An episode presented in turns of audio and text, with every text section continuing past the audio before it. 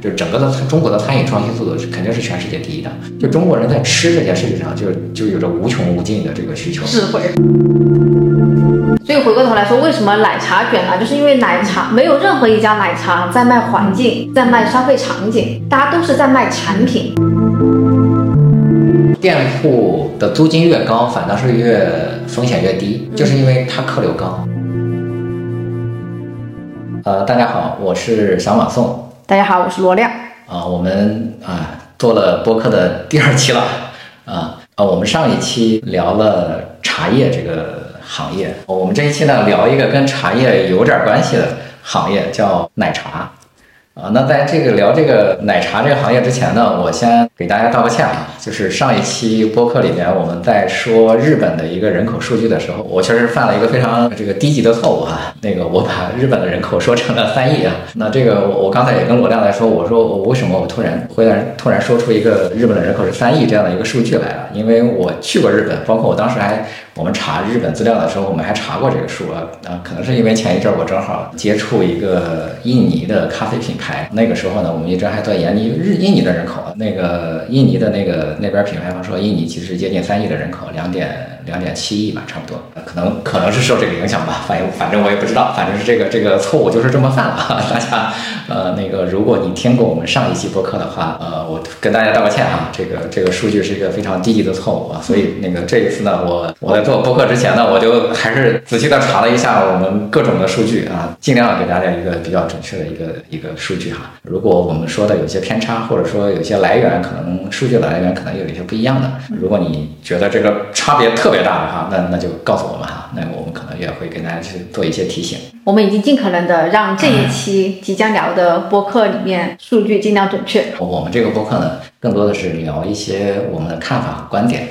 我们也有一些信源，但是呢，确实是，除非是一个，就是说你自己亲身经历过，或者说一些具体的门店的数据啊，但是呢，牵涉到一些宏观的、宏观的一些，比如说全国有多少家奶茶店，那我看了很多数据，包括美团的，还有什么餐饮协会的连锁调查的，都不是特别一样，但是，但是呢，不会差那么大啊啊，所以呢，我们就也就只能采用其中一个这个这样的，或者说我们就说一个大概的这样一个这样的一个数字哈。啊，那不会引起误导啊。呃，你哎，罗亮，你这个你平时喝奶茶吗？我喝，但是我我是属于那种随机性消费用户，就我对奶茶或者某一个品牌的奶茶其实并没有很多的忠诚啊，并且我可能坐在家里也不会突然想说我要喝奶茶，我更多的是比如去逛街累了。啊，发现旁边有一家喜茶，刚好没有排队，我可能就会去买。或者我走在路上，发现有一个一点点啊，突然有点馋了，或者有点渴了，可能就去买。但是本质其实跟我买一瓶水或者买一瓶瓶装饮料的那个诉求出发点是一样的，是解渴。所以我我算是奶茶的随机消费用户。你呢？你平时会？我可能比你要就略微深度一些吧。我在二零一六年之前我没喝过奶茶。二零一六年我正好四十岁了，就是我没有喝过奶茶。就是觉得四十岁了，得要做一些年轻的时候没有做过的事儿。没有没有，就是正好是二零一六年的时候，我们接了一个客户叫古茗。那个时候的古茗还相对来说知道的人没那么多。那个时候古茗大概有六百多家店。那他那个时候找我做他的营销顾问，我才第一次喝奶茶就是是去喝古茗的就是包括那个时候其实喜茶已经已经很出名了。我也没有喝过喜茶，就当时喜茶的市场总监送了我一些这这叫叫优先购买券，我也没有去买，我送给朋友了。就是你拿着那个券可以不用排队插队吗？对，可以免排队啊。后来就是因为我二零一六年我跟我跟股民去接触，那那因为你要做营销顾问的话，你就必须喝他的奶茶嘛，所以那个时候就大量的开始喝奶茶。那结果就是这个一下子，这就我我一天可能就能够喝二三十杯哈。当然这个这个是因为去做评测嘛。做评测的话，那都不可能就喝完，就是就是上面喝一口，中间喝一口，下边喝一口，然后把它混合了再喝一口。正正经的奶茶评测其实还不是这样，就是正经奶茶评测，其实你要比如上面喝一口，中间喝一口，下边喝一口，然后你混合了喝一口，然后你还应该就是不用不用那个管子再喝一口，然后你再把它放，比如说放一个小时，你再喝，就是它。因为因为因为有些奶茶可能送就要送半小时嘛，对你你要对它不同的时间、不同的这个节点，然后不同的喝法，对做这个评测，那它那是一个更加真实的。尤其是出差的时候，你你正好下午或者晚上还没事儿，哎呀，你在这个这个宾馆里面，你就觉得我我就特别容易说我要点杯奶茶吧。尤其是我们还有很多的奶茶客户，我要去研究嘛，当到当地我就会去喝当地的奶茶。就我喝过，就是全国就很多那种地方性的奶茶，就比如说像山东的阿水，什么四川的冰力王，重庆的那个一只酸奶牛，长沙的茶颜悦色，那还有河南一个本土的品牌，我都忘了，那就非常小众的一个一个一个奶茶，我就经常去喝，而且我是我经常喝奶茶，我是一点点三杯，我就说你们家前三名先给我点，我没喝过的，就是我我就我就会去，因为要研究客户的研究这个行业嘛，所以我就经常会去这么去喝。啊，一年的消费量应该在一百杯到两百杯了。对，但是我有的时候我喝不完，就是我我可能就喝两口，我就是只是尝一下。对，那你应该远大于我。我我的咖啡基本上是一年能消三百杯，就是一天一杯，基本上。但是奶茶的话，两周一杯吧，我觉得也就这个频次。奶茶我们今天看虽然很普遍，但其实它在整个的发展过程当中也算是一个新型的饮品。就可能再往前，就我们妈妈辈好像就没有奶茶的这个这个物种的存在。所以其实奶茶的演进应该也是有一段历史的。奶茶是这样的，就是因为因为我们要做这个做咨询嘛，就第一个是研究现今的奶茶，就是还要研究它这个历史嘛。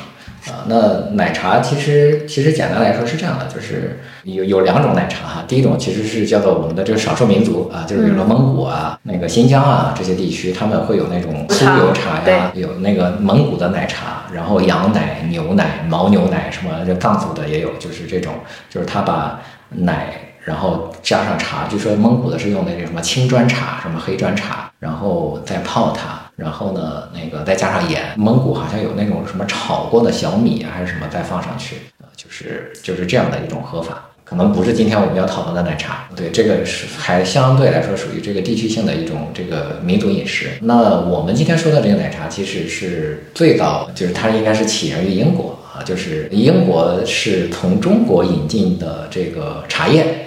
呃，但是呢，它的喝法其实是不太一样的。英式下午茶其实和我们所说的那英国人呢，他喝茶又有几种喝法，就是他把糖奶放放到茶里边，那就变成了叫做所谓的叫做英式奶茶。嗯，啊，那香港又不是后来被英国殖民嘛，那香港人也喝这个英国人的奶茶，但是后来呢，香港人其实没有那么习惯英国人奶茶，所以后来。香港人又对奶茶进行了一些研发和改造，就变成了我们所说的叫做港式奶茶。那我们今天知道的港式奶茶里的代表就是叫做丝袜奶茶。那真正的我们今天说的奶茶是出现在呃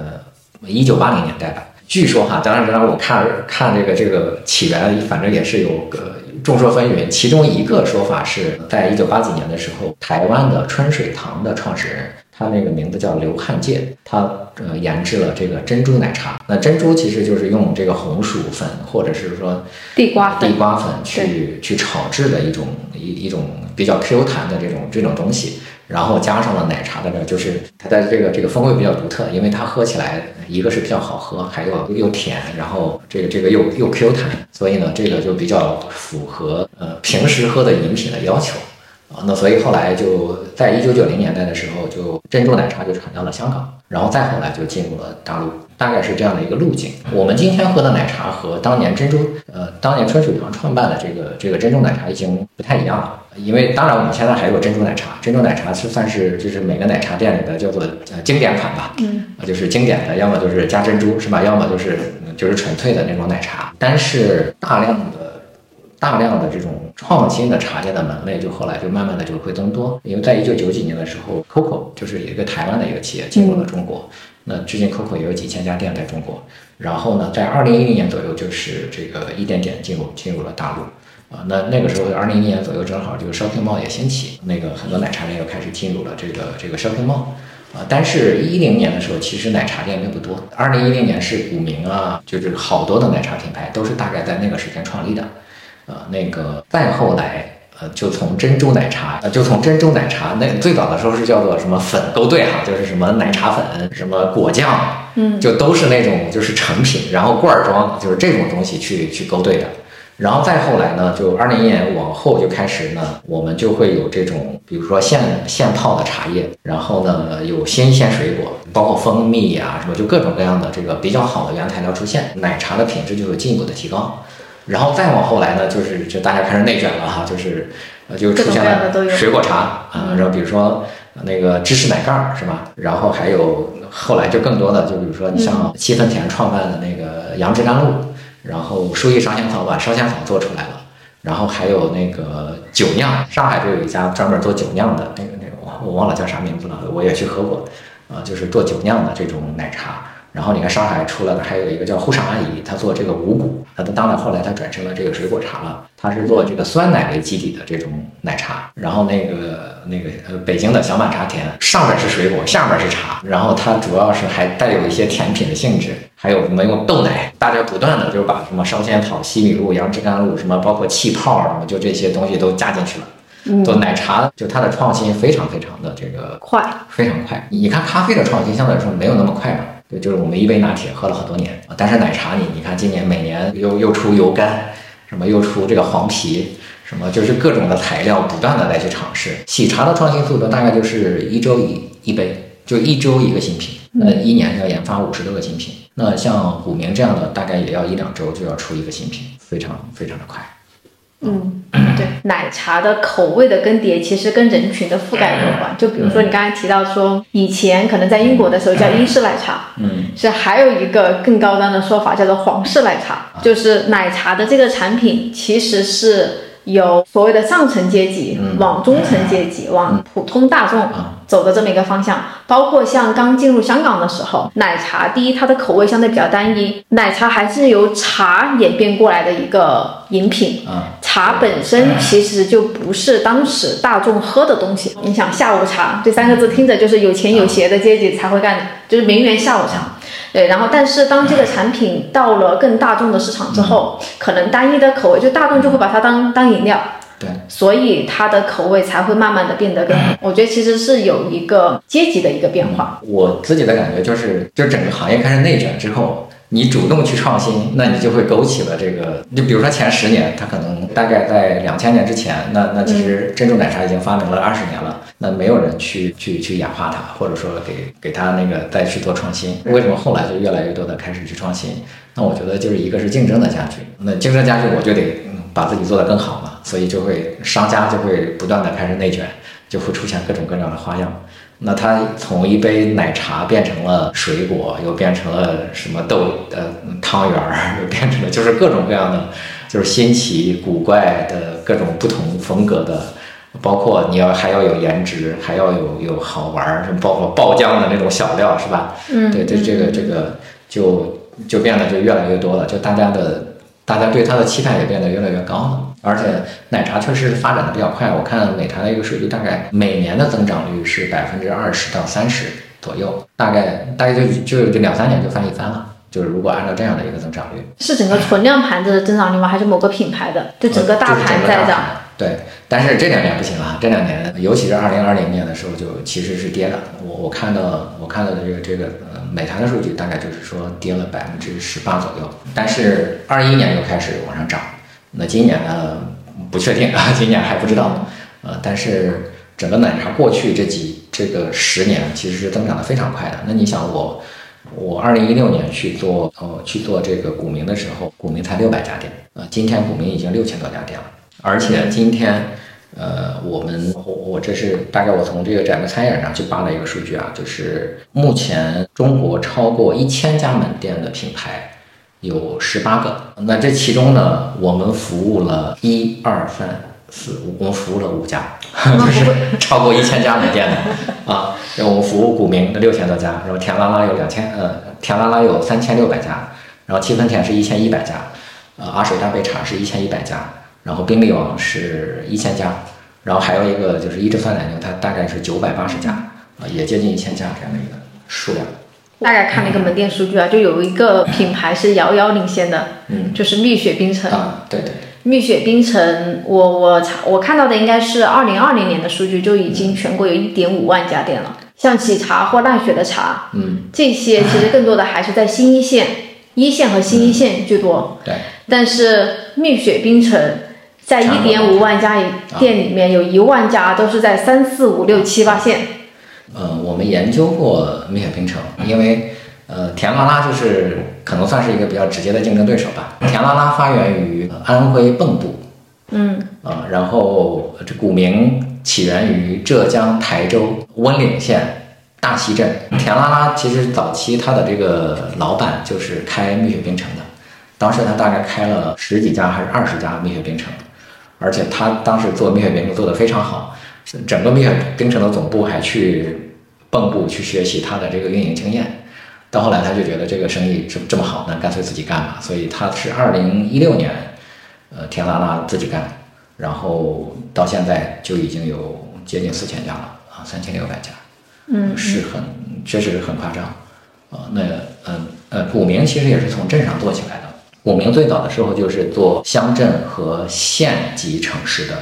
业务，嗯，到后来他就慢慢的进入了这个地级城市。那到现在为止，他的一线城市还不多，就是你刚才讲的，股民，他更多的其实是在二三线比较多，其实一线城市反而比较少，三三四线。三四线比较多。就这是他的战略选择吗？为什么？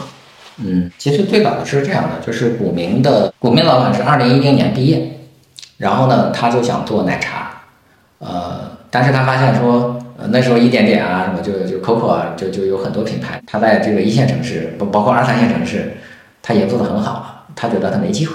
因为你刚开始做嘛，那个，那他他就说，那你看在县级和这个镇上，这些人其实也有喝奶茶的习惯。但是呢，那些人都不好好做啊，就有很多那种所谓的加盟品牌啊，什么那种，要么就自己做的，其实都都做的都不好。那时候他他就觉得说，那我在镇上和县级城市干是不是有机会？所以呢，他就呃那个时候就一开始就主攻镇和县，而且是在浙江、福建这样的一些经济发达地区的镇和县。那你看那个台州市温岭县大溪镇，就是它的发源地嘛。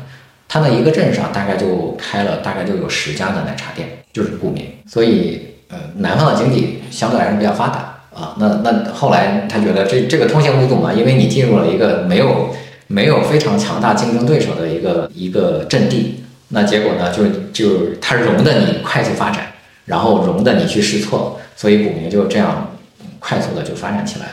所以其实股民跟蜜雪冰城还不是同一档的对手，股民要更高客单一些。蜜雪冰城也比那个股民的这个成立时间早很多，蜜雪冰城是一九九七年就成立了，所以它已经有二十多年了。股民呢是二零一零一零年成立的。哎，那像这种三四线，比如说我们以，比如说我们以三四线为例，可能有特别便宜的两块钱一杯柠檬水的蜜雪冰城，也有更高客单的，可能十块钱左右的，十块到十五块区间的古茗。那大概是这个价格区间，他们会存在直接的竞争吗？还是 totally 虽然在三四线，但是也是两拨人群？呃，有一定的重合，但是可能重合没那么大。呃，就是因为股民可能也有就是八九块钱、十块钱左右的大叔奶茶，嗯，那蜜雪冰城也有稍微贵一点的十块钱左右的这种茶，啊，但是它中间，呃，但是蜜雪冰城你去看啊，就是我我们去做市场调研的时候，我们就会发现。包括我们即使是在广州这样的城市，蜜雪冰城，我们在那些步行街，蜜雪冰城门前那种，尤其是有的时候我们在，比如说下午四五点钟，呃，去做调研，你就发现那大量的这个学生就在那堆着买蜜雪冰城，因为中小学生的这个零花钱其实是有限的，所以他就会相对来说他就选择一个更便宜的这个奶茶店。那包括甜啦啦，它其实也是。有大量的这个，就包括学校周围的这些点都生意都很好，因为就小学生的这个预算还是很低的嘛。就包括可能呃工厂区我没去过，但是我们也做过另外一个，不是奶茶哈，就是我们做那个就是仲景香菇酱的时候，我们做调研，就是这些酱菜类的这种产品卖的特别好的地方是工厂和学校，那就是因为这两个地方都呃钱少嘛。嗯，就是学生没钱是吧？工厂里面挣的没那么多，所以他就会需要买个榨菜，买个什么酱来来就着吃。嗯，是，哎，对，说到选址，其实很有意思。有三类的奶茶店，就第一是奈雪的茶，奈雪的茶还有喜茶，他们选址百分之，就我们按照他们开店的百分比来看，奈雪的茶有百分之八十到百分之八十五，包括喜喜茶也是，是开在商场的。嗯，剩下的百分之二十左右是开在所谓的次商圈的，比如说小区门口或者写字楼。对，写字楼门口。然后还有一个，比如说像茶百道，就成都的那个成都的茶百道，绝大部分是开在次商圈的，因为它在商圈竞争不过那个奈雪的茶，所以就是办公楼、小区门口。但蜜雪冰城特别有意思，蜜雪冰城不管在哪个城市，不管在一线城市还是在二线城市，它百分之八十以上的选址是在学校、医院、地铁口，就这种。非商圈，但是人流量很大的地方，啊，特别是学校门口是他们一定会选址的地方。对，这个是这样，就是因为人流大的地方，就就首先呢，就是说蜜雪冰城它的选址的这个范围是比较广的。对，因为它的，因为首先它要开很多店嘛，啊，那个第二个是它的这个，就是因为它的单价比较低，呃，我们把它这个叫做叫做什么？叫做商圈人数，就是。一个多大的商圈能支撑你一家店？就是我们把它叫做商圈人数。就比如说你的商圈人数是五万，就是说你周围大概有五万的客流，能够能够支撑你一家店。那蜜雪冰城如果如果按照一万家店的算的话，就是你可能两万到五万。就是像像古茗在早期的时候，它一个镇上大概就是两三万人就能够支撑它一家店。但是对于喜茶和奈雪来说，可能可能要到五十万，它它可能才会支撑你一家店。所以这个，因为因为它的客单价高了嘛，这个就是还是因为取决于它的这个客单价啊。那你看到的蜜雪冰城，呃，都在是医院啊什么这些，这个肯定是有的，因为它只要是能够做的地方，它都会铺上去，因为客流，呃，它的这个客流多。但是蜜雪冰城还能够做一些就客流没那么高的地方，呃，或者说更下沉的城市，那这个就是因为它客单价低嘛，它它它只需要两万人，可能就能够支撑它一个店。但是你喜茶开到一个两万人的镇上是不可能的，对，就是可能镇上只有一千人能够喝得起喜茶，那就那就坏了，就是它就它就支撑不起来。嗯，我觉得可能还要跟两个方面有关，就第一是品牌的选择，就是喜茶和奈雪的茶，他们主动选择开开到大的商圈里面，它其实是相互的一个品牌印证，就像 LV，它不可能开到地铁口。啊，这个也有，就是也有这样可这样的考虑，因为喜茶它早期就是一个就是比较高级的品牌嘛。啊，对，就是它也不太可能开到一个比较 low 的地方，啊，对，就它要维持那个客单价，一定是选择人群的。你开到那些地方，可能你也卖不动，啊，那第二个是我也不愿意开到这个地方，开到这个这个地方，可能对我来说品牌形象是有损的，对，所以是这样。好，还有一个是成本的角度。其实奈雪的茶和喜茶这种店，他们对商场是有反向议价权的。商场是希望引进奈雪的茶、喜茶的，所以喜茶永远能拿到商场最好的位置，跟苹果其实是一样的。他们能够同样的位置，他们能够拿到的价格是远低于蜜雪冰城能拿到的价格的。所以这个这个也是蜜雪冰城其实不具备的优势。就但蜜雪冰城跟比如喜茶相比，它其实就胜在说它是走量的，它可以一杯茶可能只挣一块钱。就是你说到这里，我想起一个事儿啊，就是说，呃，蜜雪冰城的老板啊，据说啊，这这个我也没有直接认识他，但是我认识一些就是服务蜜雪冰城的这个同事啊，他们老板一直很耿耿于怀的，就是其实很多商场不愿意让蜜雪冰城进来，他觉得蜜雪冰城相对来说比较 low 嘛。嗯商场的招商，它还是有一定的要求的。就第一个是，就比如说你你这个品类你要招多少？就比如说川菜，那我可能这个商场就只允许两家川菜。那那如果你你都是川菜，那就不行嘛。所以你可能就有粤菜，呃，有什么鲁菜，什么有京菜，还有什么火锅，有有是有有烤鱼，什么有牛蛙，什么就是它是需要商场的本身就需要控制这个业态的丰富性。那如果我要招你，我就一定不会招他。包括还有一些比较牛的商场呢，它相对来说就会会有更多的要求，就比如说像朝阳大悦城是吧？啊，朝阳大悦城可以可能算是说北京前几名的这种流量的这种地方。大悦城一般你要去跟他谈，比如说呃外地的一个品牌要来北京，那大悦城首先说你必须在大悦城首开，我才会让你来，你还得有有名气，你还得必须在首先在朝阳大悦城那个先开，我才让你进来。那他都会要争这个自己的这个首发权啊，什么就这种东西。第一家店必须在朝阳大悦城开，我才允许你这，这就有很多的这种。如果你如果你不是说第一家，那我就算了啊。对，他就是这样的。其实很难讲是先选了人群再选地址，还是说呃先有了品牌品牌的调性，然后有了地址的划分，然后才有了相关的人群。对，但其实听起来，目前蜜雪冰城跟奈雪的茶还有喜茶其实是两拨人，但是因为之前蜜雪冰城的那个魔性洗脑曲起来了之后，越来越多的年轻人，特别是追求新奇且价格相对也比较敏感的九五后，现在反而对蜜雪冰城这个品牌它的认可度，对，他就觉得说蜜雪冰城没那么 low 了嘛，就像你喝椰树牌椰汁，你也不觉得那么 low 了，因为它它变成了一种特色。嗯，所以你觉得可能未来会涉及到说蜜雪冰城跟喜茶会抢同一波用户吗？我不好说哈，因为呃，因为喜茶其实现在也在也也在那个降价。至于说企业怎么发展，我也不知道。呃，但是从价格上来说，其实是很难，因为它俩的这个价格不重合。你你只能是说有很小一部分很小一部分人说，他有可能是这样的，就是平时一直喝蜜雪冰城的人。他偶尔奖励一下自己，他可能会去喝个喜茶，但是这个重合度其实是非常低的。就是说，经常高频次消费喜茶的用户，他基本上也不太可能是蜜雪冰城的用户。高频次消费蜜雪冰城的用户，他偶尔可能会喝个喜茶。因为刚才也提到了说咖啡跟奶茶的区别，比如说咖啡也进来中国很多年了，但是它可能 S K 就那几个，最多就是各种拿铁加点儿不一样的糖浆，但是基本上品类的迭代其实是远低于奶茶品类的。我觉得这个是是为啥？是因为大家买咖啡不是买咖啡本身，是买空间，但是买奶茶就是买奶茶本身嘛？这个事儿呢，我思考过。就是可能不是因为咖啡，它可能不是因为咖啡需要迭代，而是因为做咖啡的那波人不一，呃，和我们是不一样的。就是因为咖啡是起源于西方嘛，起源西方就是比如说你一一早进来就是星巴克嘛，就是对于星巴克来说，它是按照这个美国的思维在干这件事儿，但是对于奶茶来说，它是按照中国人的思维在干这件事儿。但中国也有很多咖啡店啊。理论上来讲，如果这是一个可卷的市场、可内卷的市场，以中国人的努力程度，那肯定卷死他。对，但这个、这个、这个，就第一个呢，是早期星巴克进来的时候，还没有那么多人喝咖啡，也就是说，你感觉它的市场不是是不够大的。但是你看这几年，你会发现咖啡已经开始卷了。从呃从瑞幸开始，就把整个的这个这个咖啡市场带动了，而且。过去的咖啡，所有的开咖啡店的逻辑都是这个开咖啡馆，就是你得有个地方坐，然后呢点一杯咖啡，什么你那看个书，什么打个字儿，然后跟人聊个天。但是从瑞幸开始，大家变成了咖啡外带或者是外卖，那它纯粹的是要喝咖啡。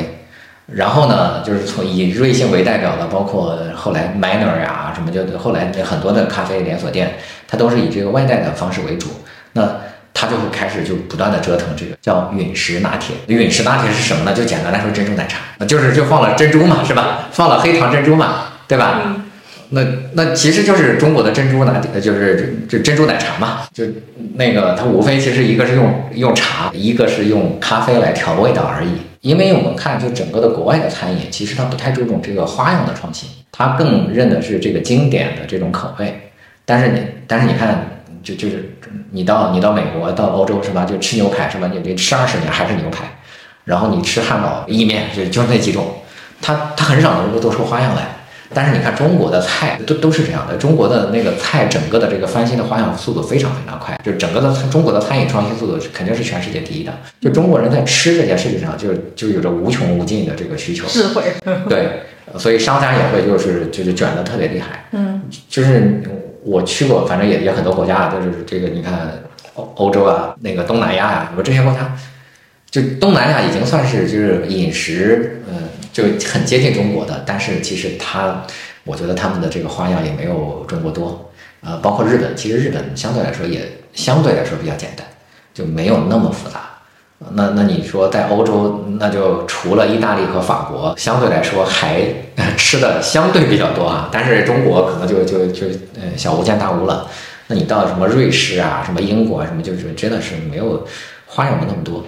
就是它的变化就真的没有那么快。呃，但是中国的这个整个的餐饮创新速度真的太快了，我就是那奶茶也是一样的，包括最近瑞幸啊什么 Manner 什么开已经开始带着这帮咖啡的也开始内卷了，我觉得是，我觉得是可能跟玩的这个人有关系，然后到了一个就是咖啡也开始开始腾飞了嘛，就感觉就是这几年咖啡这个这个销量也不断的在在这个这个翻番，所以我我的感觉是咖啡可能也在中国会会内卷。我的感觉可能是咖啡的消费典型分为两种场景，就是奶茶的消费其实很简单，我就是喝那个奶茶本身，就我今天喝这个口味的芝芝莓莓，明天喝芝芝桃桃，它出一个什么什么波波葡萄，我可能也会去试一试，所以它需要不断的出新品。来吸引消费者不断的复购，但咖啡的消费其实典型的有两种，一种是我在消费空间，嗯，就比如说今天你如果想要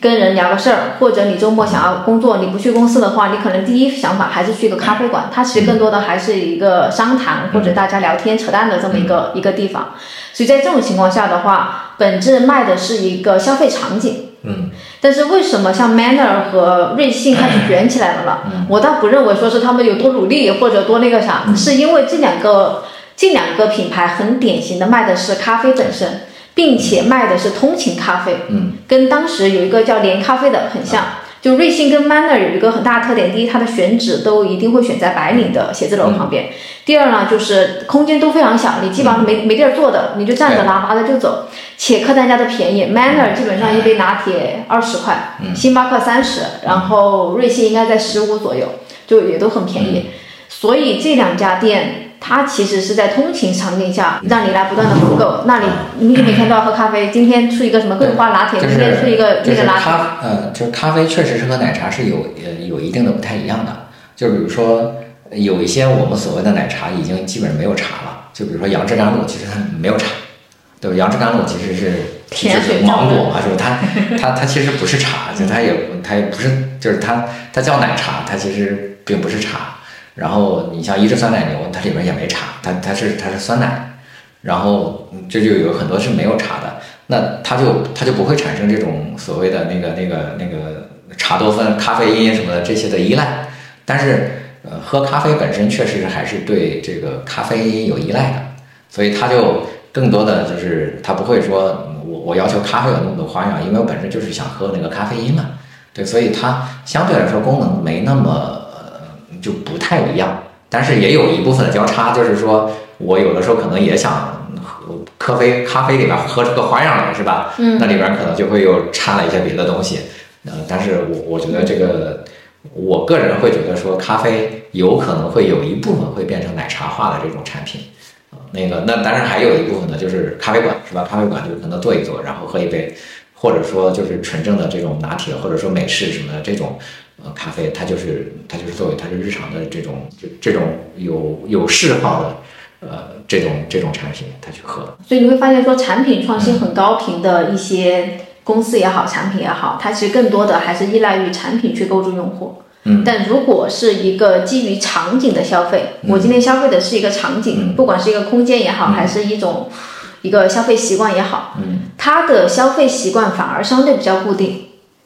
就比如说，举个例子，你今天如果在北京的某某二环的哪个地方开了一个特别大的咖啡馆，你很明显你是卖场景的，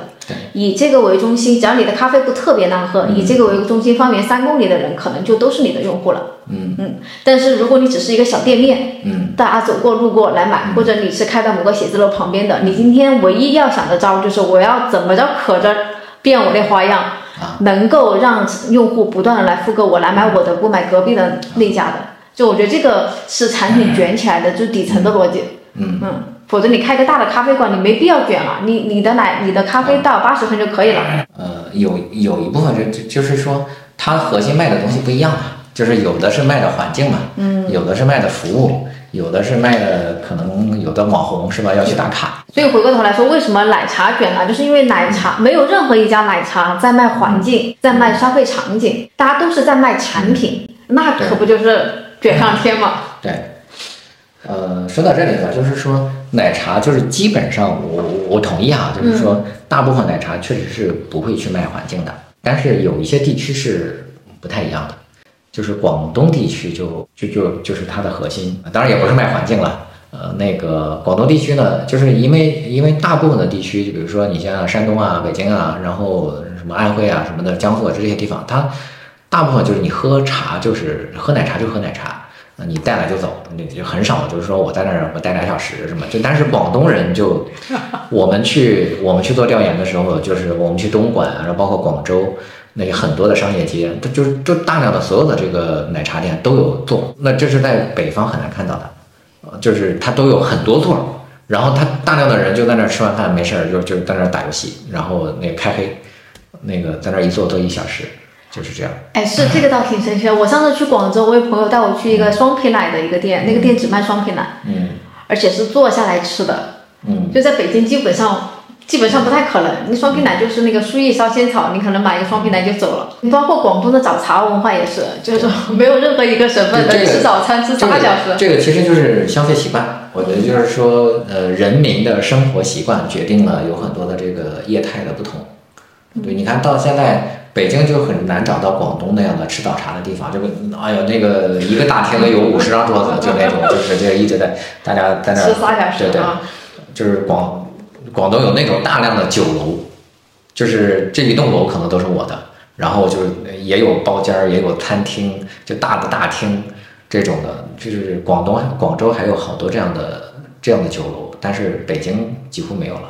哪有说你见到一栋楼都是这个酒楼的？这北京我没见到。然后包括其实像很多小年轻，我我觉得九五后或者九零后吧，我觉得大家都有想要开一个奶茶店的梦想。我觉得这是文青的几大执念。啊、去什么丽江开民宿，啊，开个书店，开个清吧，花店。对花店酒吧啊，对那个开奶茶肯定能排进前五，开奶茶店，嗯，对。对，你怎么看说奶茶加盟或者就是呃开奶茶店这样的生意了？这里边可能我我我要重点讲一下啊，不是说奶茶店不赚钱，奶茶店呢，其实相对来说，相对书店、花店和那个咖啡店，那当然现在咖啡店也有很多赚钱的啊，就是我觉得可能五年前的咖啡店都很多，就百分之八十都不赚钱。呃，那个相对来说，奶茶反倒是一个最容易赚钱的一个店的类型。但是呢，我依然不建议啊，尤其是类似于像听我们播客的这种朋友啊，我觉得都属于有点知识，然后学历比较高，大部分都是白领。我是基本上都不建议开奶茶店，为什么呢？就是我觉得你一定会后悔啊。那这个事儿呢，就是正好就是前几天我听那个东东锵啊，那个和那个胡心树，他一起采访有一个有一个餐馆的一个老板，嗯，那个那个他开的那个餐厅叫米店，啊，但是呢已经关门了听这。个名字就是文青开的，就已经关门了。那个他已经关门了，好像已经关了门四次了。就是，而且他开了这么多年，就只开了这一家店。呃，是一个北大的一个女生，而且她原来在四大工作过。那个后来她就开这个奶呃开了一个米店，呃不是米店啊，就是开了一个叫米店的餐厅。啊、当然在在圈子里还很红哈。那个，但是后来因为这个店址的原因，然后就就结束营业了。那其中胡心树，呃，胡心树大家应该知道啊，就是那个胡心树他自己也开过奶茶店嘛。呃，当时他开业的时候我还去过，就是他给他还给过我一张这个这个优惠券儿，就是让我去尝一尝他们的那个那个奶茶。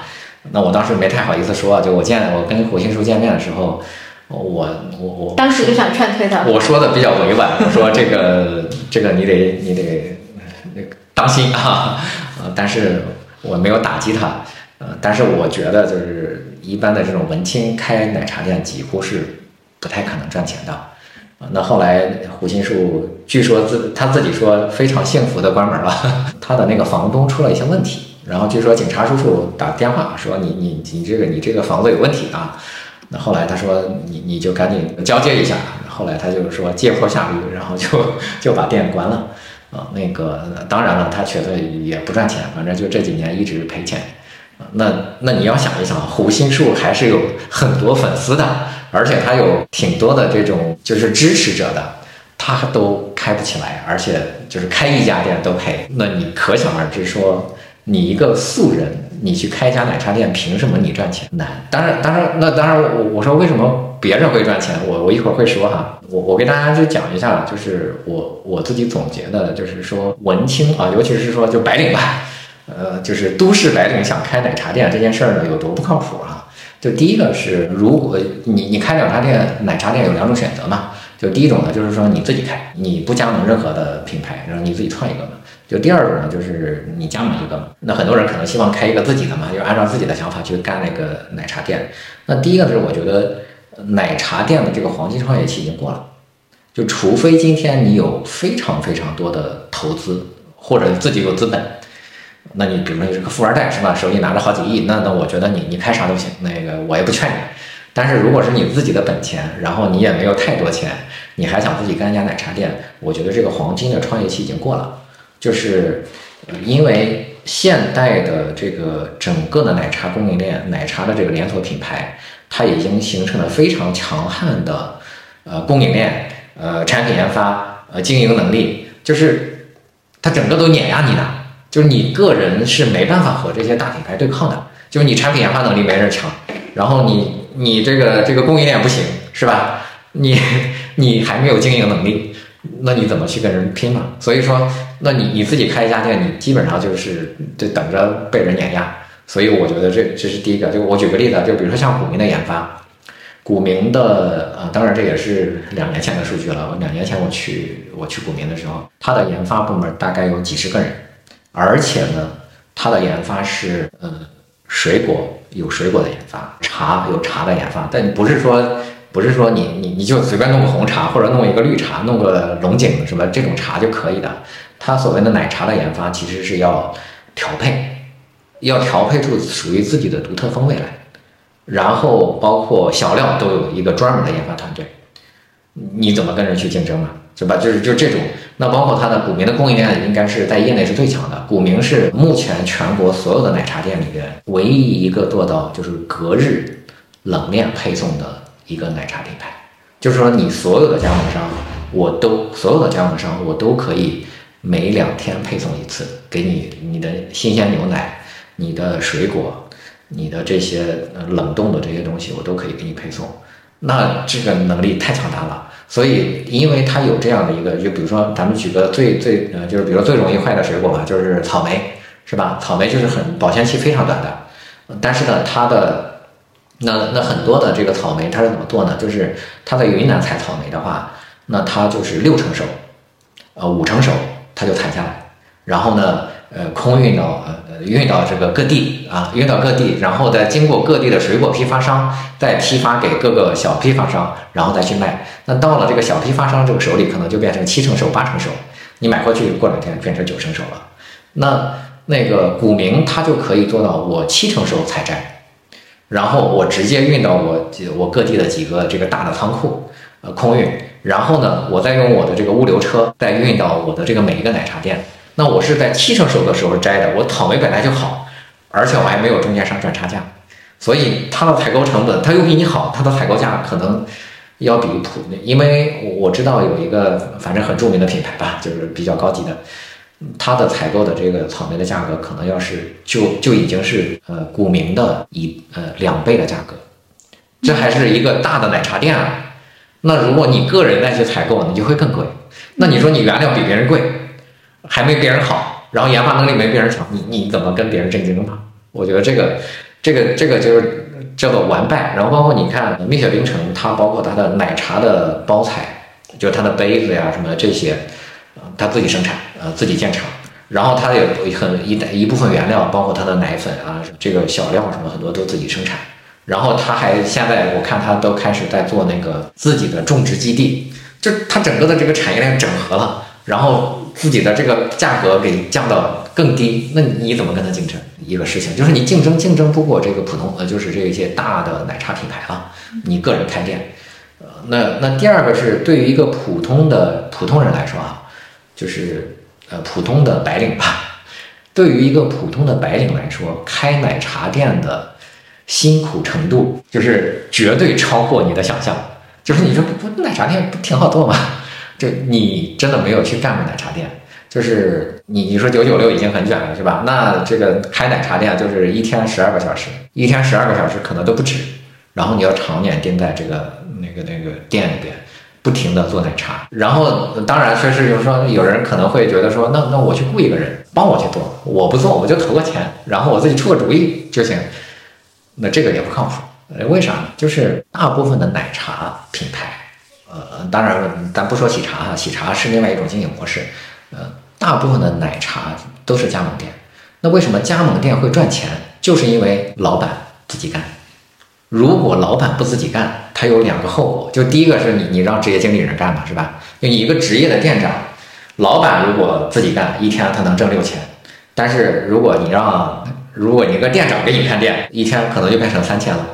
哎，差别在哪呢？是职业经理人不够卖力，还是说中间会有有就是第一个是确实是不够卖力，那个不是职业经理人，就是你的普通店员嘛，你可能店长也也其实也多不了多少钱。第一个老板确实是很卖力，就是你你又又热呃老板做又热情又勤快，那个店面打扫的又干净，然后那个这个奶茶做的又好。但是如果你只让店员在里面干，那他会偷工减料，就是比如说。你一个奶茶，你要摇，比如说那个那个那个做完奶茶，你要摇五下，那这个员工给你摇三下，你也看不见，那摇三下就是不好。还有就比如说你你的那个招牌，比如说就是你是做水果茶，你也有奶茶是吧？奶茶可能八块钱，水果茶十五一杯，可能就挣十块钱，但是但是奶茶八块钱可能能挣六块，那你说这一杯多挣四块钱，但是水果茶你又得切水果，你又得弄弄布丁什么弄。这水果茶很复杂，但是奶茶很简单，就是珍珠奶茶加上那个奶茶汤加上奶一和了，是吧就行了。那它的这个步骤可能是三步，但是做水果茶可能步骤就是九步。那你说别人问你说你们家招牌是什么，他可能就会推荐奶茶。但是老板在那说水果茶，他就是他就会变成这样，就是老板在他的流水就一定会高，而且你老板在这儿呃自己干，一个人顶两个人。如果是夫妻店的话，一个人可能顶仨顶四个，嗯，那你省下三个到四个人的成本，一年多少钱？一年就省下二十万。我觉得绝大部分开店的人会忽略掉整个奶茶店的经营成本。就比如说，可能绝大部分人会这么算账，就比如一杯奶茶我卖二十块钱，可能里面的哎水果三块钱，然后什么人工成本可能摊下来多少钱？因为我感觉里外里能挣一大半，但其实不是的，就是你去看，我大概看了一下。因为奶茶好像只有奈雪一家上市公司吧，我也看了一下奈雪大概整个二零二一年的财报，就非常夸张，就奈雪二零二一年的营收是四十个亿，嗯，但是它的员工成本是十四亿，嗯，然后且材料成本就做奶茶的那些材料的成本里外里是十四个亿，也就是说这加起来就占了百分之七十了，啊，而且奈雪还是这么成熟的供应链，就说明，但是这跟我们明显算一杯奶茶，它是算的算的是不完是不对等的。原因其实是有非常多的人会忽略损耗，损耗其实是在说的材料当中非常大的一个成本，所以你从拉到一年的维度来看，你会发现你的材料占了你的百分之三十多。啊，就是我们通常认为说，呃，就是业内呃普遍的毛利啊，就是就是我们把奶茶的这一杯奶茶的这成本算下来，毛利是百分之七十，也就是说十块钱的奶茶，它大概它的水果。奶什么？对，百分之三十。这这个这个成本是三块钱，但你你你看起来是挣了七块钱嘛，对吧？但是这七块钱还要分担什么呢？就是第一个是房租，第二个是呃员工，第二是员工成本。对对，你那你说奈雪的这个员工成本确实很高，那个它应该是在业内，我认为它可能是最高的。呃，为啥呢？因为呃奈雪它有烘焙，呃它又它又有那个 它又有奶茶，而且它的店非常大。它的店非常大，就得还得有单独有一个人来打扫。对，如果你没有这个座位的话，你就不需要打扫。对，所以说它本身这个带烘焙带这个，它的这个人，嗯，就是非常多。我数过那个我们西直门凯德茂那家店，他的人就是真的非常非常多。我当时就很挺震惊的。那个就是，所以它的这人工成本比较高啊。那普通的奶茶店相对来说没那么多啊，就没有没有奈雪那么多啊。但是人工成本也还是要有的，就比如说。你一天做五千块钱的一个奶茶店，你可能大概需要五六个人。对于北京来说，你总得要有五千块钱吧？那对于普通城市，你也要三千，是吧？一个月三千，一年大概也要四万。那那你要雇五个人，你你你就就是四五二十万。然后你还有可能生意好的时候，你可能要倒班雇临时工，那这个你都不算。但是呢，假设你是夫妻店，那这个就成本就很好控制。就是夫妻店的话。两个人干，三个人用，所以他先把这十几万人的工资先省下来了，你所以你这一个奶茶店呢，你看起来哎，算下来是赚钱的，但是有一部分是赚了你们两个人的工资，嗯，然后才是剩下的是你所谓的赚的钱。所以说奶茶店本身确实会赚钱，呃，但是我我给大家一个数据吧，就是呃整个的中国的奶茶店的体量，就是饮品店，我看了一个数据，大概就接近五十多五十多万家，呃，但是其中的百分之七十左右是这个奶茶店，呃，奶茶店接近就是三十三十呃三十多万家，三十八万家还是四十万家吧，就大概是这样的一个数据。二零年，中国新开的奶茶店是十八万家，然后呢，关店关了二十万家，就是就你想想，它这关店率其实很高的，即使是很辛苦啊，就我们说辛苦，你可能不怕，但是也赚不了太多的钱。就是我们看到的，就是我们北上广可能不算啊，就是正常的一个城市的这个奶茶店，一天的盈利水平其实就是两千左右，呃，好一点的能做到三四千，然后差一点的可能就一千块钱，可能都不到。那一千块钱基本上就是等于是赔钱了啊。那你能够做到两千，其实就是一个正常的奶茶店的营业水平。那你想想，两千块钱一个月。六万，一年大概呃，那个因为冬季还是淡季啊，淡季其实基本上生意要减掉百分之三十啊，就是绝大部分奶茶店在冬天都不赚钱，啊，就是包括就是很多知名的品牌冬天都不怎么赚钱，它赚钱就是从呃四五月份开始热的时候，然后到赚到明年的就是电电就是这个那个十月份左右，然后十一月份往后就就很就很难维持了，那所以说。你不要把它想象的那么美好。你看，你一年就算是挣六十万吧，是吧？一年六十万，一个月流水就相当于说，这这是你就算一天六千啊，啊，一天一天不不不，一天那个两千，或者说你一天三千，你你一个月也才是九万块钱。九万块钱，你这是高峰期啊，你你冬天不赚钱，所以你一年大概就六七十万的这样一个水水准，你毛利百分之七十，毛利百分之七十，然后你雇三到五个员工。然后你算一算这个员工的成本，然后你的店租，在一个普通城市可能一年大概五到十万，在北京就更贵了。北京，比如说你看大悦城，呃，朝阳大悦城地下一层是最贵的，一平米一天五十块钱。如果你你二十平米，呃，一天呃一千块钱，一个月三万，嗯，一年三十六万，一年房租三十六万出去了。然后你说你挣多少钱能够补来？就是看起来好像一年收入了一百万，可能剩下的你看还有水电。还有这个机器折旧，还有员工工资，就乱七八糟的这些，你可能一年剩下，哎，还不如打工。对，就是就是可能你一个月挣两万块钱，你要想一想，你一个月挣两万，假设你在一个公司里打工，一个月挣两万，你其实你还要交社保，你还要交呃交这个公积金，其实你实际的收入可能是两万五。对，是的，而且 我不知道是不是受疫情的影响，那个奈雪的茶去年那个整个财报上的净利是负的。就刚才说的是毛利，就是它的人工成本加上它的材料可能占百分之七十，看起来还有百分之三十的剩余，但所有杂七杂八的全部摊掉的话，它是负的。对，所以为什么我我也觉得说可能奶茶其实并不是一个绝大部分人做会赚钱的生意了，原因是奶茶是一个其实特别看成本优势的这么一个行业。在这种行业下，奈雪这种有品牌溢价的上市公司，它自己的净利都还是亏的，它是微亏啊。但我估计跟疫情有关。但是 anyway，我觉得正常的年份应该也赚不了多少钱。在这种情况下的话，其实个体再去做，你没有奈雪的品牌，没有奈雪成熟的 SOP，没有奈雪的管理能力，也没有它的那么低价的供应链，嗯，这其实是很大的一个问题。就是你各个地方都不如别人，你就会规模性亏损。还有一个呢，就是说，就是我我我为什么劝大家不要做奶茶店？它还有一个就是说，你即使是比如说一年赚五十万，是吧？嗯。你在一个公司打工，一年赚两万，不，一个月赚两万，那你一年赚二十多万嘛，对吧？然后加上年终奖，可能就三十万。那你要出去一年赚五十万，你你你好像看起来好像多赚了二十万，但是呃，第一个就累，你你因为你是一周七天干活的，嗯。那你你在大厂里面可能是一周五天呀，对吧？然后你还有各种补贴呢，你还有各种福利呢，然后你你这个你你生了病是吧？还有报销呢。那你去干一奶茶店，多挣了这十万二十万的那个，你你操的心特别多。就是你不要觉得说开一家奶茶店非常的美好。就是第一个是，哎呀，这把你会累成一一条狗。呃，第二个呢是，你要处你开奶茶店，你要处理的事情非常多。呃，就你看食安就是食品安全，会找你，消防会找你。那你光你装修的消防可能就得呃把你弄死是吧？呃，街道会找你，然后呢，地痞流氓会找你，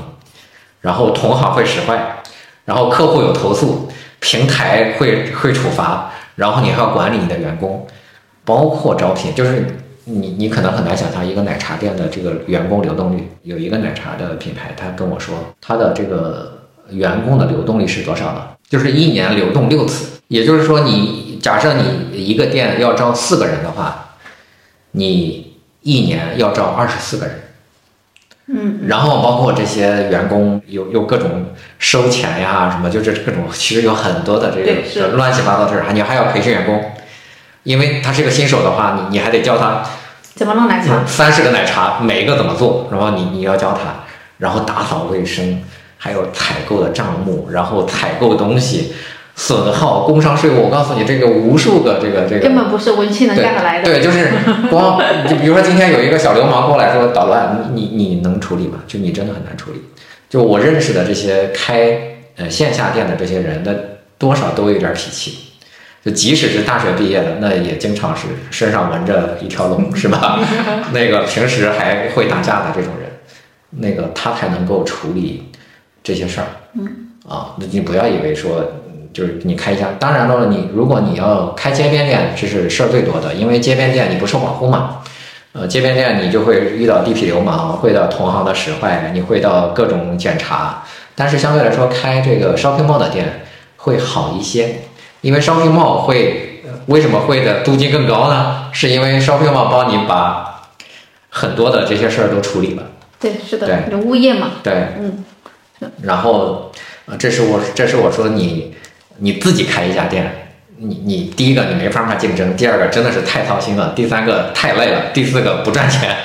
就是就是对你不是你想象的那么赚钱啊。那个那个当然也有赚钱的，就比如说你开了五家奶茶店，就是我我见过，就是类似于古茗啊什么的，就是人家也有一年赚一两百万的，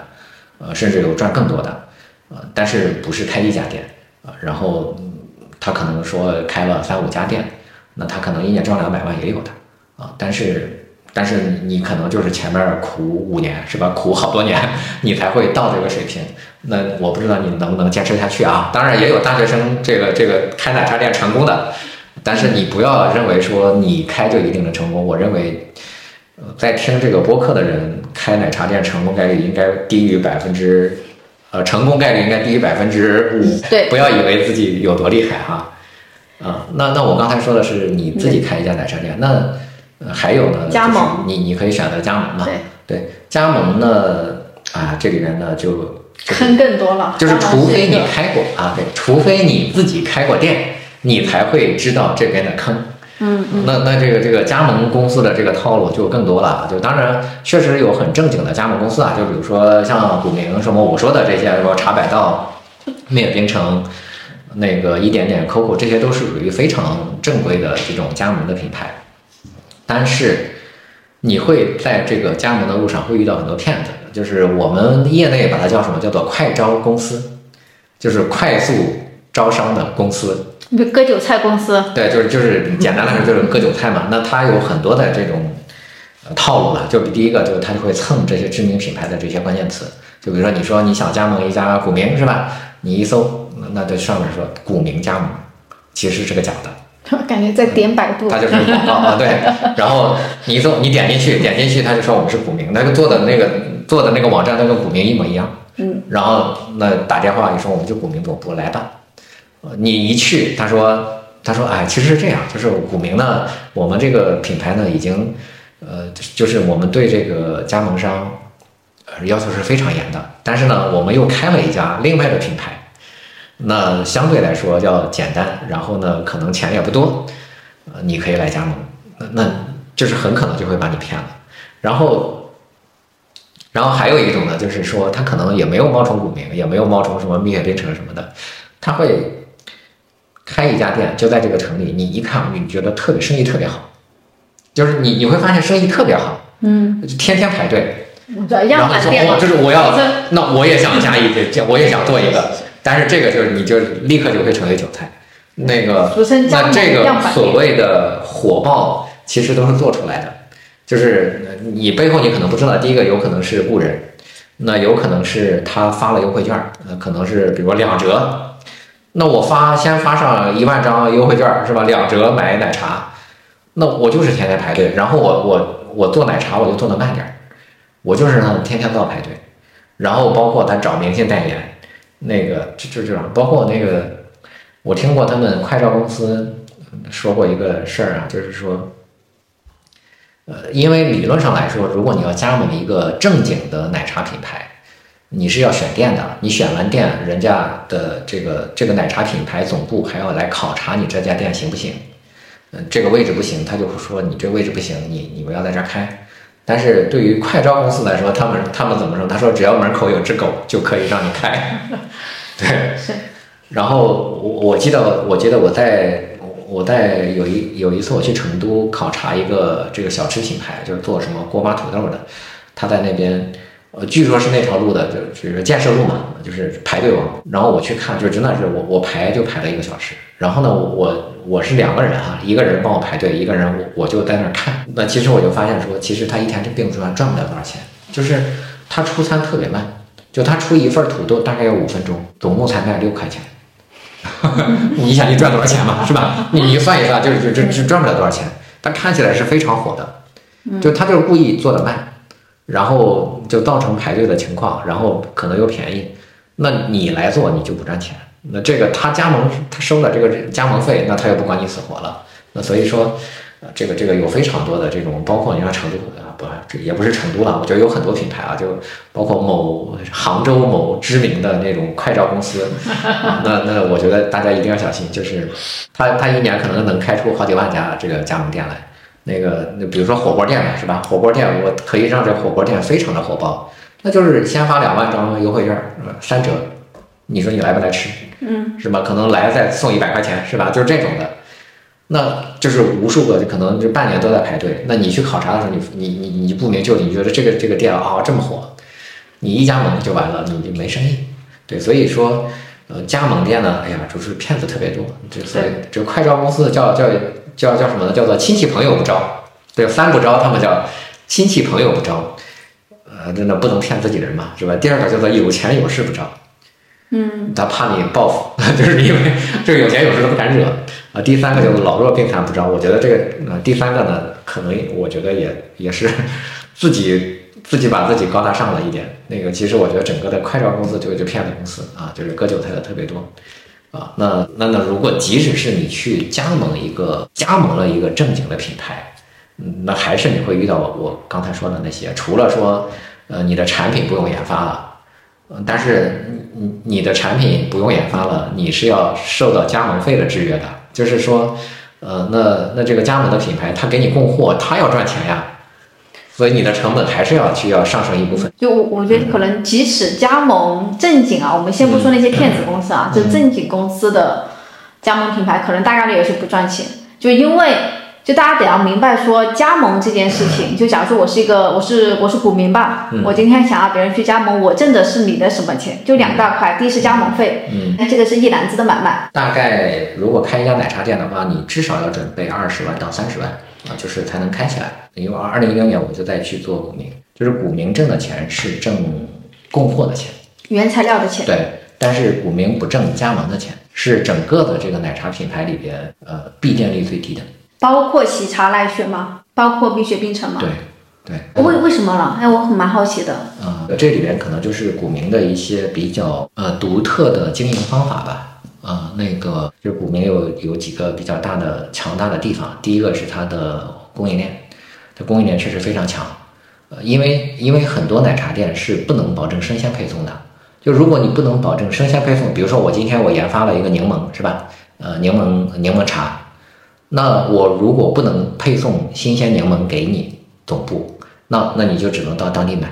有他他有很多总部是只配送这个奶茶、呃珍珠什么这些好配送的，呃这种常温产品的。但是生鲜的有一些有很多的品牌是不配送的，你就当地买。你当地买就会变成了你要要去采购这些生鲜水果嘛，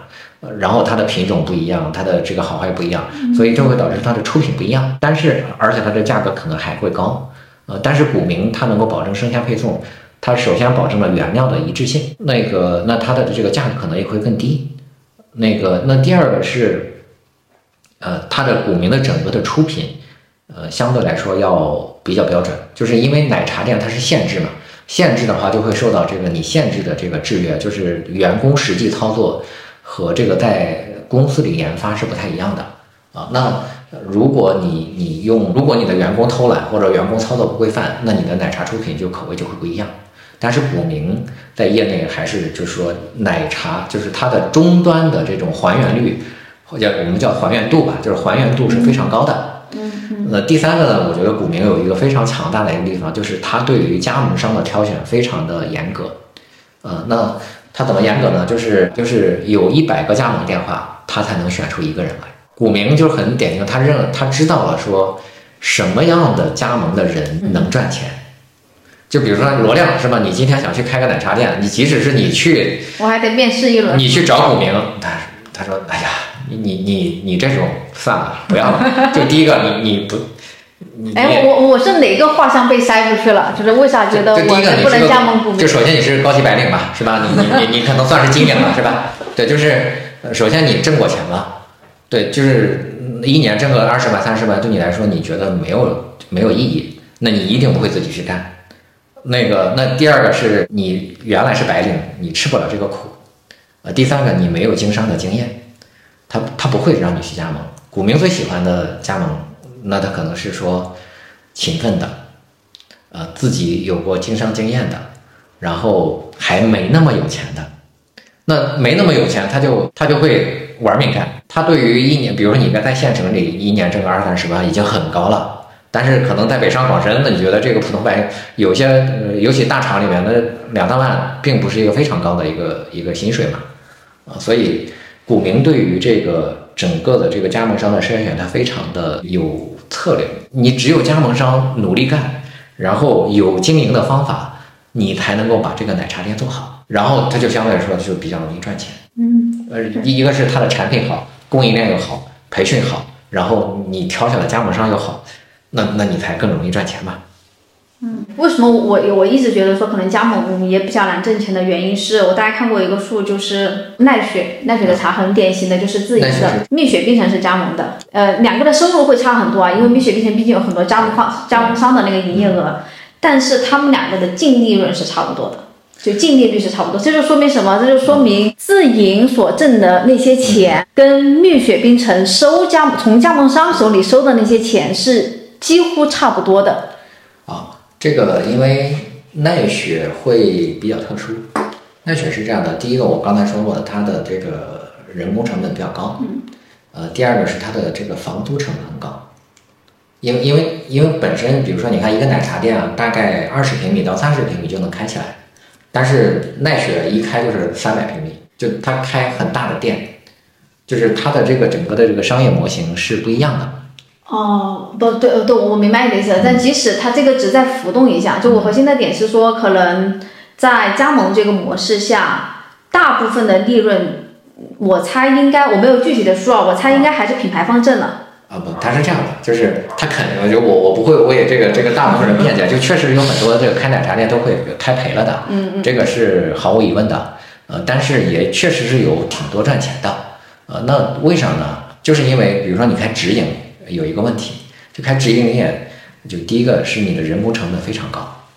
你你直营店，你可能比如说像你你知名品牌，你得交五险一金吧？嗯，就五险一金你要交上，你比别人就要提升百分之二十的成本，嗯，对吧？就是你你百分之二十交出去了，对吧？对对对吧？然后你你你雇的人可能还要是吧年轻，然后形象还要好一点，你的工资可能还会更高。而且你在这个，尤其是你在一二线城市开，嗯，你的这个，比如说你在北京开吧，就在北京开，你雇一个这个餐饮的员工，你还要帮他吃住，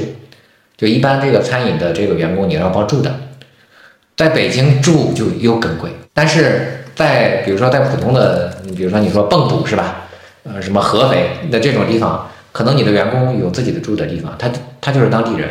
你首先不用管他住，第二个他的工资又低。还有可能包括那些你你你就是一个小老板，你可能也不交五险一金，你的成本可能就降了一半，所以所以说，呃，包括你是一个小老板，你自己又干，那你又又把这个人工又降下来了，就是它的这个加盟店的模型和这个直营店的模型是很不一样的。对，所以说，呃，不能说它都赚钱，但是呢，我觉得还是有有一定的比例是赚钱的，但是还是取决于这个老板这个行不行。我觉得可能还是二八定律，嗯，啊，就是有百分之二十的呃加盟店是恒定挣钱的，然后他挣的利润他自己挣一部分，然后品牌方挣一部分，然后这百分之二十是持续的。你你这个数据我觉得可以，呃，就我也同意啊，就是嗯，不能严格的说二八定律，我估计说三七。比较挣钱的可能也就二三十，然后呢，然后剩下的稍微挣一点钱的可能也有个二三十，嗯，但是后边的可能就是半死不活的和赔钱的也有挺多的，对，大概就是这样。对，呃，然后这百分之五十大概率就是来回替换的，就干两年不行就，换一个。我所以说对你一年呃关奶茶店就是差不多每年都有十几万的奶茶店关门，这个是真的。是，但是加盟模式下，奶茶店关门，品牌方丝毫没有任何的影响，因为品牌方挣的是原材料的钱。对，对，所以所以加盟模式是一个非常容易把利润滚大的这么一个逻辑，但是对于个体加盟者来讲，股民这种算是比较良心的，他可能会筛选那个能力模型，比如像我这种，他可能就不同意我了。但是我觉得，包括很多大品牌，他们可能没有那么严格，因为逻辑上来讲，只要有人加盟，他们就一定能挣钱，即使你最后倒闭了，因为他挣的是你原材料的钱。啊，当然他也不是说他一定能挣钱啊，就是因为你你生意不好，你你可能就就就根本就招不到这个这个加盟店了嘛。对，然后你总部你还是要维持一套这个这个运营的部门儿的，你包括就就大一点的这个奶茶总部，他们可能也要几百人、上千人的，呃，所以说你还是要有一定的成本的，呃，那个只不过是说加盟店它相对来说运营比较轻，就是你你说你有假设像像奶喜茶也有七八百家七七八百家店了，那你一个店大概喜茶的人数应该比较多，二十个人是吧？二十个人你你算一下就就很多人了，就是就是这么多人你要直营，其实管理其实非常难的，而且假设疫情一来，你你你还要养着这些员工，这个其实是非常麻烦的。嗯，啊对，但是就是直营有直营的好处，直营的话就是它的品控啊什么的要比较好。但是加盟的话，就品控非常难的，因为你你的加盟商，你你和他的关系其实是是，你你也很难管他，然后那他他就是自己不想好好干，你你确实和他砸你的牌子，这这个这个确实是加盟有加盟的难处，但是你像我觉得管理加盟商管理的最好的应该是呃一点点。一点点对于加盟商的管理是非常严的，你你去看一点点的店，一点点都是加盟，但是一点点的店，你看起来里边非常非常的干净，嗯，呃而且整个的那个店就是做的做卫生什么做的非常干净，那这个是这个是大部分奶茶品牌加盟的奶茶品牌做不到的，就是你看大部分的加盟的奶茶品牌就看着有点脏，呃而且他的员工素质没那么，就是员工的整个培训没那么高，嗯。但是一点点的这个一点点的这个员工的培训什么的就做得非常好，那一点点也是应该是业内他呃就是加盟的培训做得最好的。所以说到这儿，可以给大家一个切实的建议，就比如说你今天想要加盟北京的一个品牌，嗯就真的要做实地的调研。就比如说你今天想加一点点，加盟一点点，你不能只听一点点官方给你看的数据，你起码比如说。举个例子，你在北京，你起码得要调研三十家以上的店铺，不同地域的，啊去跟店长聊说你到底挣不挣钱。三十家店有点夸张了，我但是我觉得你你至少要有五家呃六家不不不不，首先你得有个概率上的数据，啊叫做办一点，啊 对对，到底挣不挣钱，对吧？这对三十家有什么？二五家都是亏的，你凭什么是那五家？对，就是你，啊，你可能调研十家嘛，就是说，嗯假设你要加盟一个品牌，你至少要去看那些加盟他的人，到底挣不挣钱？对，挣不挣钱，而不是说他们总部去看的，那就总部告诉你，他肯定说肯定挣钱嘛，是吧？对那那可能良心一点的会说，那那你得，就得看情况，是吧？就这个这个确实是这样的，是，然后以及可能还有一个很关键的点就是，假设你哪怕调研出来是五五分，嗯，就可能还要再深挖一步，就是那些挣钱的店有没有什么共性？这些共性是物理层面的，比如说跟人流选址有关，还是说是其他层面的，就是是否可通过努力达到，嗯就是否跟你自己的能跟你的优势是匹配的。然后把自己去套到说我更像那个亏钱的，还是更像赚钱的，就就这一点其实很重要。对，这个这个其实就是呃，一个奶茶店的老板要想赚钱，我觉得他呃，他可能需要具备几个能力，呃，就或者叫素质吧。就第一个呢，你可能要有经验，如果你没有经验，那你就得你得学得快，你可能就干一年先学出经验来。那第二个是是真的是能吃苦，就是这个贾国龙不也说过吗？餐饮行业是个什么活呢？叫做勤行，就是真的是挣挣的辛苦钱。那你看，你看着这边做早点的那么挣钱，其实呢，每人家每每天凌晨两点钟起床，甚至可能十二点就不睡了，就是直接就是准备材料，然后对这个这个东西，就是那第三个你一定要自己下手，就是你说我就干个甩手掌柜，我就投点钱，然后让店长干，我觉得至少是在前几年你不能这么干。你可能自己至少干个两三年，就是真的在店里面，就是这个只有自己做奶茶，你才会有这个体感。第三个呢，就是啊，这也是第四个了，就是第四个就是你真的是要呃会经营，就是就是比如说你因为奶茶店就是我需要的那个能力，我我我做不到。就比如说你说跟什么街头的那些人打交道，我根本干不了。然后就管这些人，哎呀，我头疼。对。那但是有一些人就是能够找到一些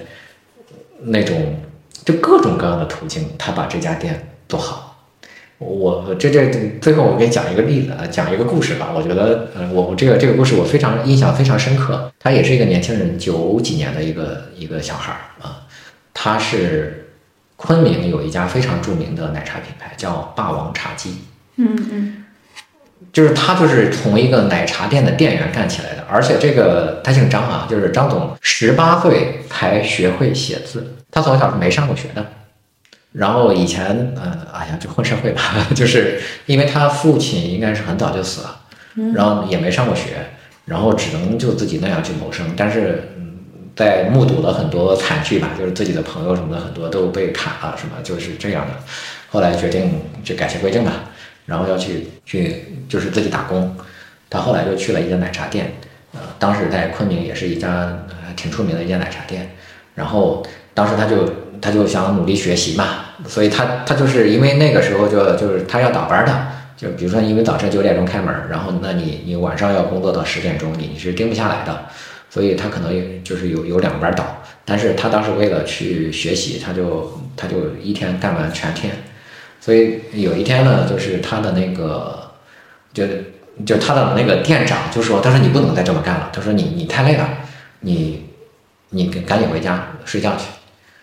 然后，所以这个就是就看出来一个人就是善不善于经营就能够看出来，就是他回家的那个路上，他就顺手就拿了一把这个这个这个以前啊，就是还没有美团的时候，就是他顺手拿了一把这个传单。就那种打电话订奶茶的传单，然后他就在回家路上就沿着那一条街就发，他说这个欢迎打奶，欢迎订购我们的奶茶，然后每杯说打电话的每杯便宜两块钱，他就他就这么去就那个就就就撒了一路，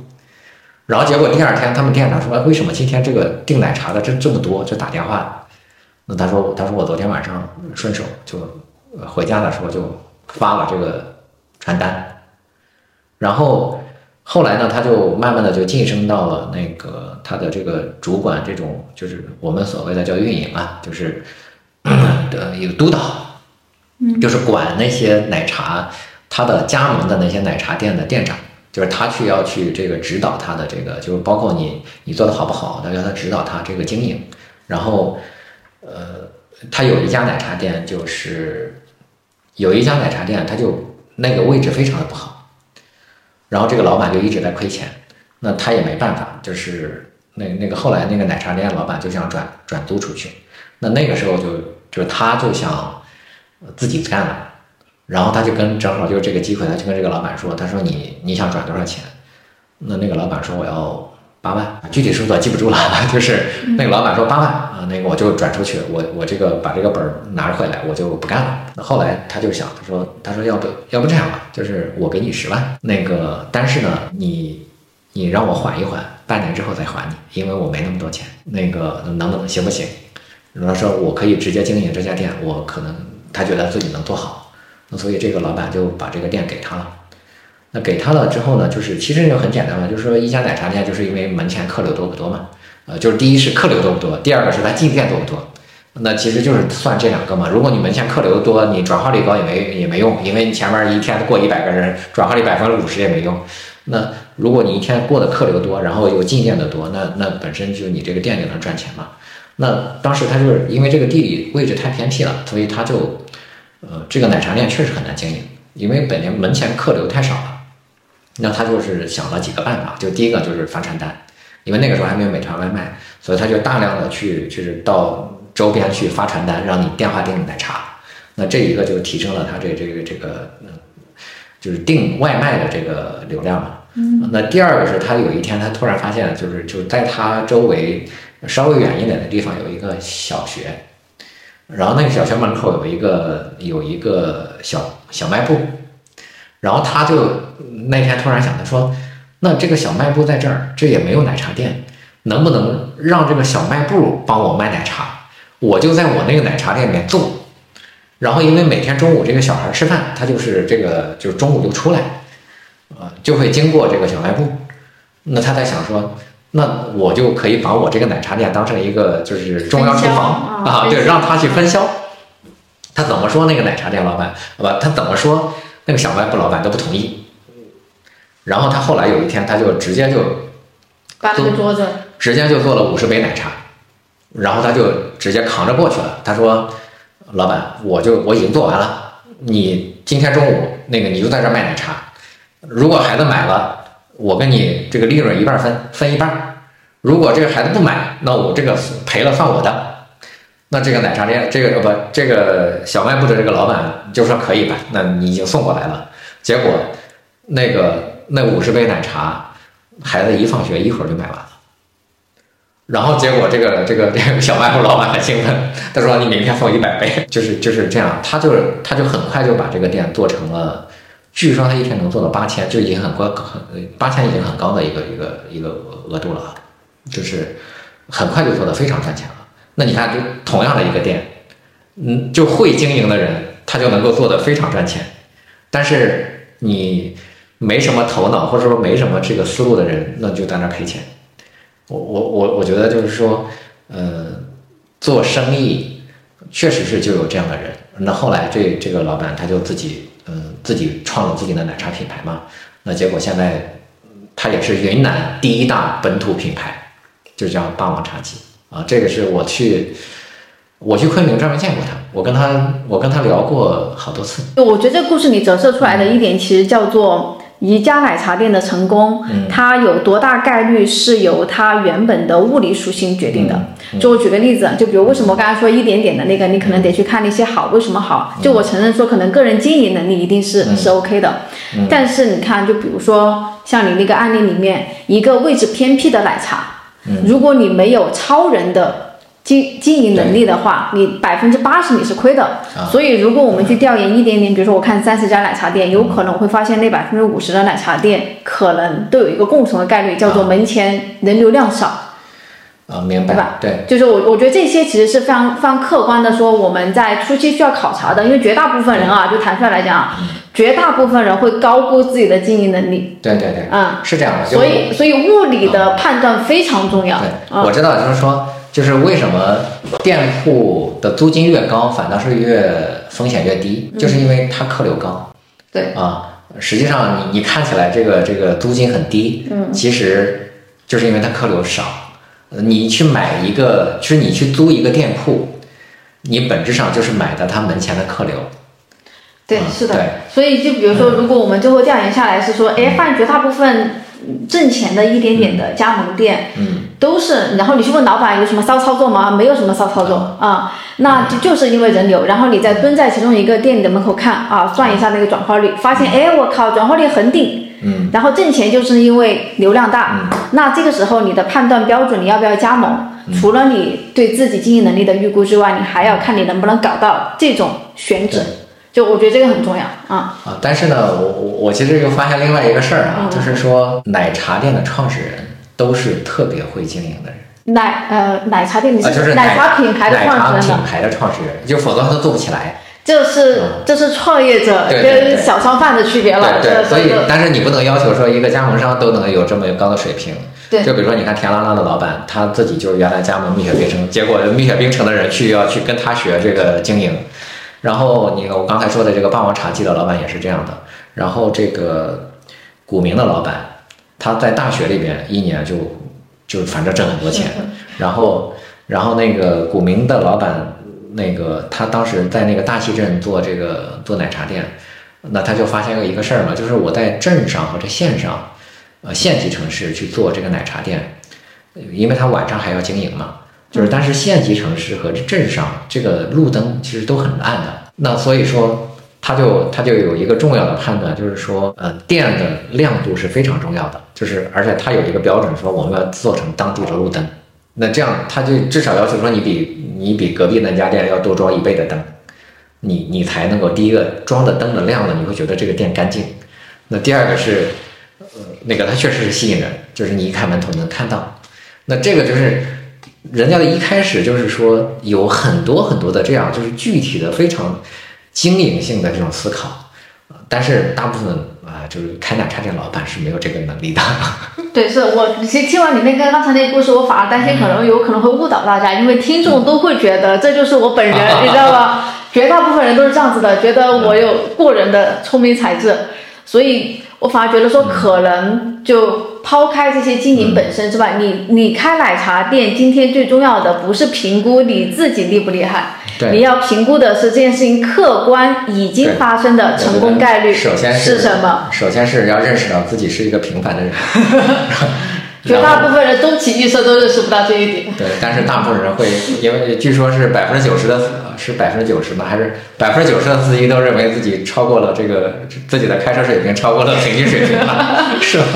对，是的，是的，嗯。好吧，那那我们今天呃，其实就是聊了跟奶茶有关系的一些事情吧。尤其是想再给大家提醒的是，不要心血来潮去开一家奶茶店，呃，你大概率会赔钱和关门的。